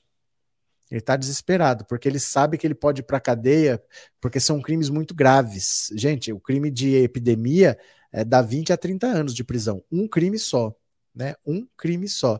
E agora a situação vai ser complicada para os negacionistas, viu? Porque vai voltar o trabalho presencial na Câmara. E olha só aqui, ó. Aqui. Na contramão de Bolsonaro, Lila, Lira impõe passaporte sanitário na Câmara. Segunda-feira voltam os trabalhos presenciais. E para entrar na Câmara, qualquer deputado vai ter que estar tá vacinado. Quero ver. O presidente da Câmara, Arthur Lira, anunciou nessa terça a retomada dos trabalhos presenciais na casa na segunda, dia 25. Para isso, impôs como condição uma, uma espécie de passaporte sanitário para o ingresso no prédio. Serão tomadas todas as medidas administrativas e sanitárias no retorno das atividades, entre elas a apresentação da carteira de vacinação. Aí, eu acho é pouco. A volta das atividades presenciais acontece depois de um ano e meio de pandemia, que o fez o Poder Legislativo limitar a ocupação do espaço para evitar a disseminação da Covid. No período, a Câmara adotou um modelo híbrido, em que deputados participam de votações virtualmente e poucos parlamentares vão presencialmente ao plenário. A exigência de apresentar um comprovante de vacinação, porém, vai na contramão do que defende o presidente Jair Bolsonaro, aliado de Lira. O chefe do executivo, que diz não pretender se vacinar, tem feito críticas à adoção de passaportes de vacina em cidades do país e do exterior. Questionada, a assessoria de Lira não informou se a exigência também valeria para Bolsonaro e demais visitantes da Câmara. Em setembro, na Assembleia Geral da, da ONU, por exemplo, havia a exigência de que as pessoas entrassem vacinadas, mas a medida não foi aplicada para chefes de Estado e Bolsonaro participou sem ter se imunizado. Um projeto de lei que previa a adoção do passaporte da vacinação em todo o país foi aprovado pelo Senado em 10 de junho, mas parou na Câmara. Uma semana depois dos senadores aprovarem o projeto, Bolsonaro, durante live nas redes sociais, reclamou da iniciativa. Nós primamos pela liberdade. Não podemos obrigar as pessoas a tomar vacina. Liberdade acima de tudo. Se alguém quiser demitir alguém alegando que não tomou vacina, isso vai ocorrer. Por justa causa, Talvez. Bolsonaro também ameaçou vetar a medida caso o Congresso aprove. Enquanto não há uma lei nacional que determine a exigência de estar vacinado para circular nos espaços, cidades como Rio e São Paulo aplicaram a iniciativa em âmbito local. Olha, esse papo de liberdade é conversa fiada, né? Porque não é assim. Tá tendo um tiroteio lá mas eu quero ter a liberdade de andar na rua porque eu tenho meu direito de ir e vir. Ah, tá tendo um tiroteio, não pode sair agora, baixa a cabeça aí. É uma coisa meio óbvia, não é ah, eu quero fazer, o mundo não é o seu umbigo, o mundo não é tudo que você quer fazer. Né? Se não tem uma epidemia, você tem que se vacinar e ponto, né? Cada uma. Tantas provas contra esse governo tralha e ainda continua no poder que beneficiam a eles. Eduardo, o presidencialismo é assim é rígido, né? Tem mandato. Isso vai dificultar a ida de Bolsonaro para participar do seu impeachment. Azar dele, pode ser julgado a revelia, então, né? Agora aqui, ó. Vitória do Lula. Aê, vitória de Lula na justiça. Vamos ver aqui, ó. Vamos ver juntos. Vitória de Lula na justiça. Nova vitória. Justiça arquiva inquérito que acusava Lula de sonegar impostos. Isso aqui, gente, se existe um processo mais esdrúxulo que esse, tá para inventar. Sabe o que, que eles quiseram dizer? Que o Lula fez uma reforma no triplex, que o Lula fez uma reforma no sítio de Atibaia e esses gastos não foram tributados. Eles estão cobrando do Lula imposto sobre a reforma que não foi feita no triplex e sobre a reforma que não foi feita no sítio de Atibaia. Vocês acreditam nisso que estão cobrando imposto do Lula sobre uma acusação que nem existe? É incrível, né? Ó.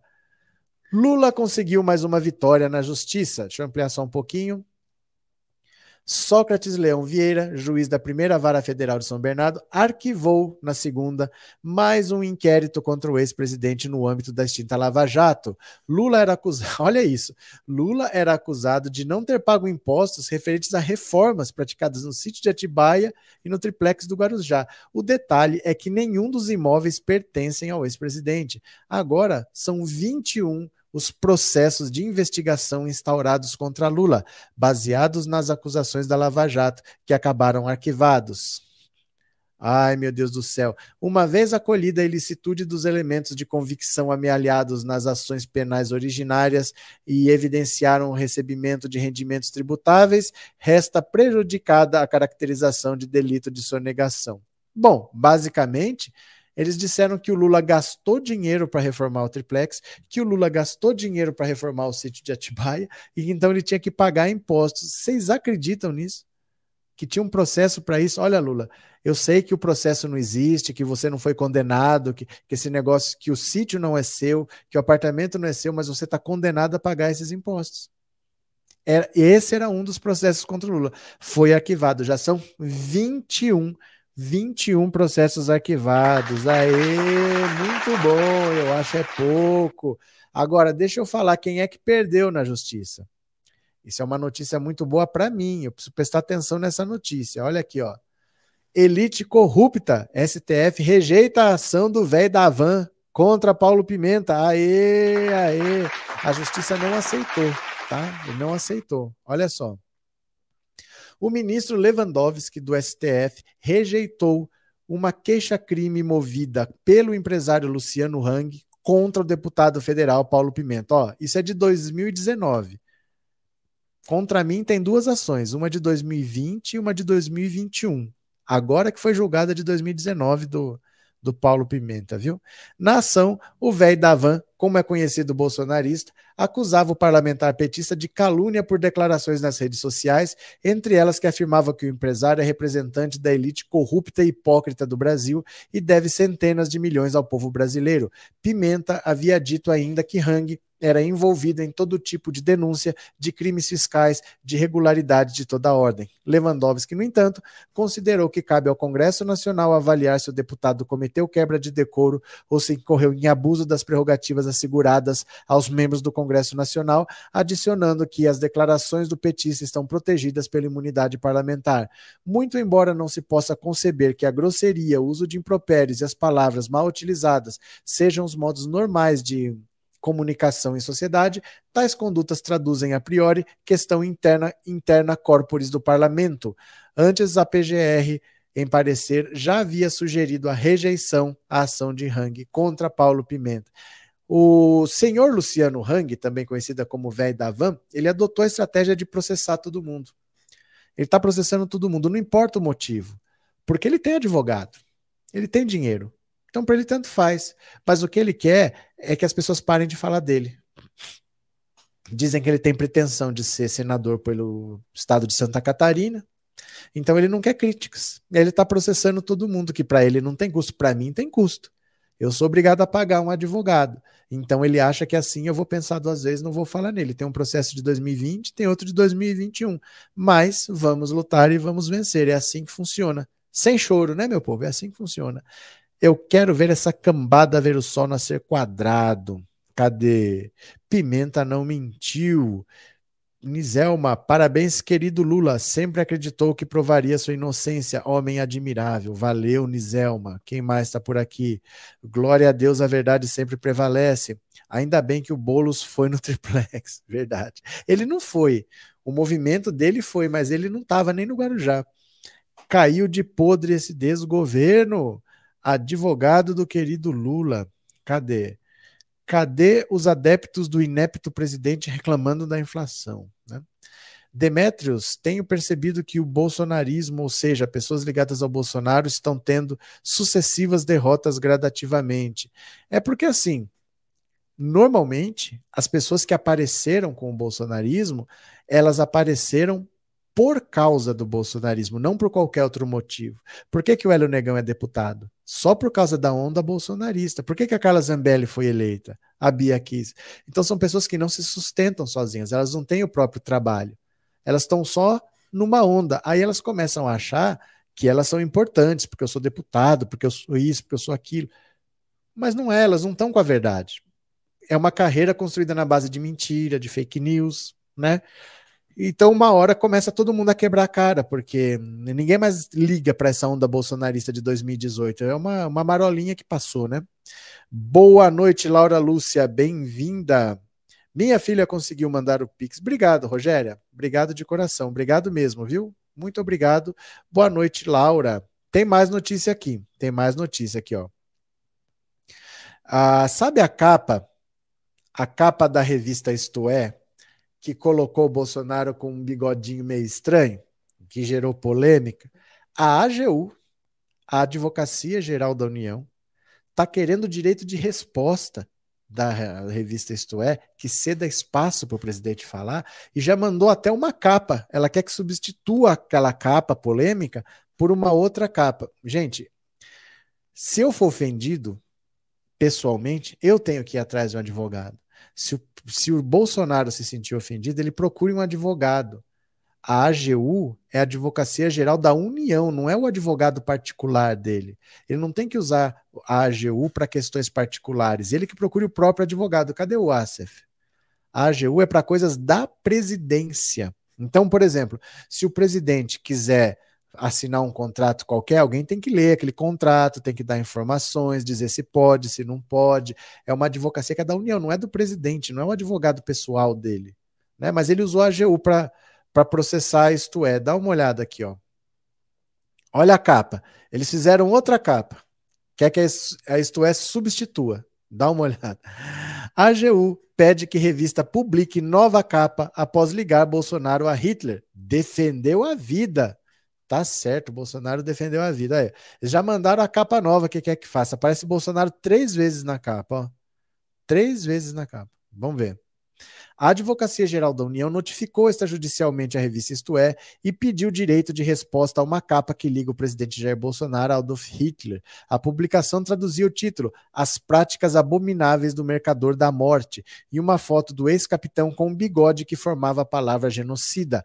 A AGU alega que essa veiculação não condiz com a verdade dos fatos e que a notícia veiculada atinge direta e indevidamente a imagem do presidente da República como chefe de Estado e do governo do do país e no exterior. Além disso, teria se mostrado periódico estranhamente omisso sobre os programas e avanços públicos desenvolvidos pelo Estado brasileiro na seara da saúde desde o início da crise sanitária, no que repercute em difusão de informações dotadas de parcialidade, com prejuízo não só ao agente alvo da infundada criminalização, mas ao público leitor, o que corrobora a pertinência deste pedido de resposta. Com direito de resposta, a AGU sugere que seja publicada uma nova edição com o título Governo Bolsonaro defendeu a vida, o emprego, a liberdade e a dignidade. Na capa, Bolsonaro acenaria em um desfile de 7 de setembro, abaçando os brasileiros. A notificação é assinada pelo advogado-geral da União, Bruno Bianco, pelo procurador-geral da União, Vinícius Torquete Rocha, e por Bruno Diniz Dantas de Araújo Rosa, adjunto da AGU. Eles afirmam aqui no documento que a eventual recusa no atendimento da presente notificação, no prazo de sete dias, caracterizará, nos termos da lei, o interesse jurídico para a propositura de ação judicial correspondente, sem prejuízo da adoção das demais providências cabíveis no âmbito penal e civil. Olha que governo dodói. O governo que era contra o politicamente correto. O governo que dizia que antigamente que era legal, que hoje em dia está tudo chato. Você não pode falar nada que é crime. Olha o que, que eles querem. Olha o que, eles querem, que a Isto É publique isso aqui. Se eu sou a Isto É, eu publicava que ia vender pra caramba. Se eu sou a, a, a Isto É, eu publicava a capa que ele quer. Eu faria. Lá dentro eu boto as matérias que eu quiser, mas ele quer essa capa, eu faria. Isso ia vender pra caramba. Ainda ia ganhar dinheiro às custas dele, né? Eu ia fazer, eu ia fazer. Se eu fosse da Isto é, eu faria. Esse Bolsonaro manda até na AGU, que poder é esse? Não é que ele manda. Ele não manda, ele não pode fazer isso. Mas o pessoal faz porque faz. No Brasil é assim, né? Lula inocente, Lula presidente, disse a Edileuza. A AGU paga com nosso dinheiro para defender esse genocida. Vergonha. Nazista reprimido é a primeira vez que vejo. E gente ligada à extrema-direita alemã esteve no Brasil. Hipócritas. Jair vai ter que engolir a capa da Isto. Ah, mas se eu, eu queria fazer aquela capa lá, se eu fosse da Isto eu ia botar. Aquela capa é tão ridícula. Ia ser muito engraçado fazer uma revista com a capa dele, dele e lá dentro eu mando os caras fazer as matérias que quiser, mete pau aí. Mas ia ser engraçado essa capa aí, viu? Professor, é favorável o Brasil voltar a ser um país de plena monarquia? Monarquia? Como voltar a ser monarquia, Eduardo? que pergunta louca é essa? Não existe essa possibilidade do Brasil ser monarquia. Não existe, não. Não viaja, não. Deixa eu pegar aqui. O que mais? Ah! Agora aqui eu vou precisar da ajuda de vocês. Eu vou precisar da ajuda de vocês. Eu quero que vocês me ajudem, porque eu não tenho ideia do que se trata. Mais 14 997790615. Vocês vão dizer o que vocês acham que é, porque eu preciso saber. Eu tô curioso e não tenho onde achar essa informação. Vocês vão ter que me ajudar. Dá uma olhada aqui, ó. Romance entre ministro do STF e ex-modelo agita a República. Alguém tá de namorico no STF. Olha só. Romance entre um dos ícones da beleza do Brasil nos anos 80 e um ministro do STF virou assunto nos pacatos corredores do tribunal em Brasília. Os dois são amigos de longa data e ultimamente o trabalho os reaproximou. A amizade evoluiu para um relacionamento. Eles passaram juntos o feriado de 12 de outubro em hotel luxuoso em São Paulo. A história também começou a circular com força nas rodas de alta cúpula do governo federal. Além de uma trajetória profissional bem-sucedida, a ex-modelo é reconhecida pela elegância, discrição e o cuidado com a própria imagem. Ele, por sua vez, também é zeloso em relação à própria postura pública.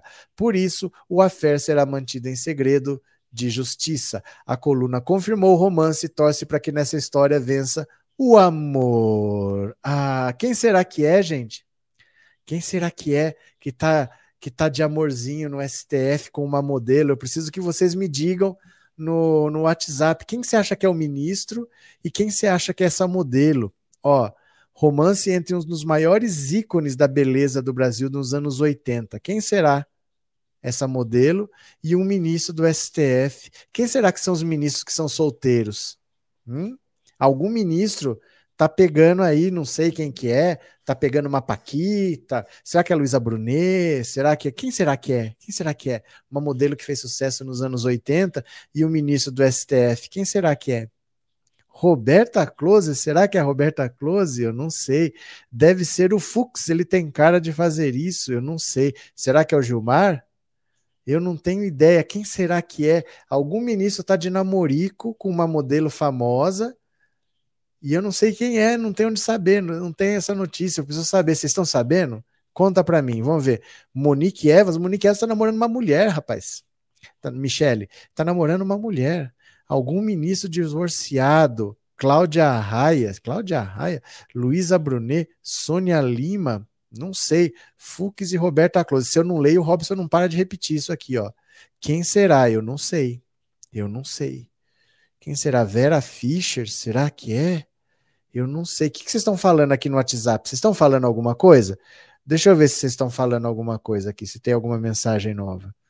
Vamos ver se vocês têm algum palpite. Fala quem você acha que é. É algum ministro do Supremo que tá de namorico tá namorando, tá namorando, tá namorando algum ministro, alguma modelo dos anos 80. Quem será que é? Vamos ver aqui, ó. Ai, a gente não sabe, professor, mas a gente vai assistir a Sônia Abrão amanhã para entender quem que é. Quem será que é? Vocês têm ideia? Vamos ver se vocês estão chutando algum nome aqui. Quem será? Não sei. Helene, não tenho ideia. Eu preciso que vocês me digam. Com o Collor, o impeachment foi instantâneo. Por que, que o Bolsonaro não está correndo como deveria? Porque uma coisa não tem nada a ver com a outra. Não tem nada a ver com a outra. O Bolsonaro não está passando pelo processo que o Collor passou. O Collor perdeu o Congresso. O Bolsonaro comprou o Congresso. São situações bem diferentes. Viu? O ministro é o Fux? O Piruquinha? É mesmo? É, Luísa Brunet, será? Gilmar Mendes e Roberta Close. Vai ficar todo mundo falando isso, né? O Lula está igual aqueles vaqueiros do Nordeste montando em cavalos, bom e com a mão já estendida para pegar o boi. Fux e Nani People. É, Carmen Lúcia e Jesus Luz trocaram o gênero na matéria para confundir. Cadê? Léo Dias deve saber, mas vou ligar para ele. Fala aí, Léo Dias, quem que é? Bolsonaro causa desemprego, morte e fome. Eu não sei. Eu não sei. Só papagaiada. Será que é o Xandão? Eu não sei quem é casado, quem não é. Eu precisava saber, porque agora eu fiquei curioso. Deixa eu ver. A Ana Maria vai falar aqui, ó. Vamos ver o que a Ana vai falar. Vamos ver. Boa noite, professor. Oh. Eu acho que é o Fux e Luísa Brunet. Será? Eu não tenho ideia. Uma modelo famosa dos anos 80 que está com o ministro do Supremo, quem será que é? Eu não sei. Eu não sei como é que é. Olha, veja se vocês descobrem aqui, ó. Veja se vocês descobrem. Se souber, vocês me mandam por WhatsApp alguma notícia que vocês viram em algum lugar, porque aqui, ó. Deixa eu ver. Essa página está aberta desde a hora que eu vi a notícia. Deixa eu ver se tem algum comentário aqui, ó. Não, não tem comentário, ó. Não tem comentário. Eu queria ver se alguém tinha comentado alguma resposta, mas não tem. Então eu não sei o que, que é. Eu vou parar hoje um pouco mais cedo, gente, porque 21h45 tem o Aqui a Santarém, no Critica Brasil. Eu tenho que ir para lá. Então, eu vou convidar vocês para irem para o Critica Brasil às 21h45. A gente vai fazer a live lá com a Kias, o Kias está em Manaus ainda, e aí a gente conversa mais um pouco. Aí eu vou parar um pouquinho antes para depois ir para lá. Beleza? Deve ser a Luísa Brunet mesmo, não tenho ideia, Alessandra, eu não sei. Mas podemos ir então? Podemos? Eu vou lá para o Critica Brasil, 21h45, estamos lá. Beleza? Beijo grande a todos, até daqui a pouco. Valeu pela presença, até já.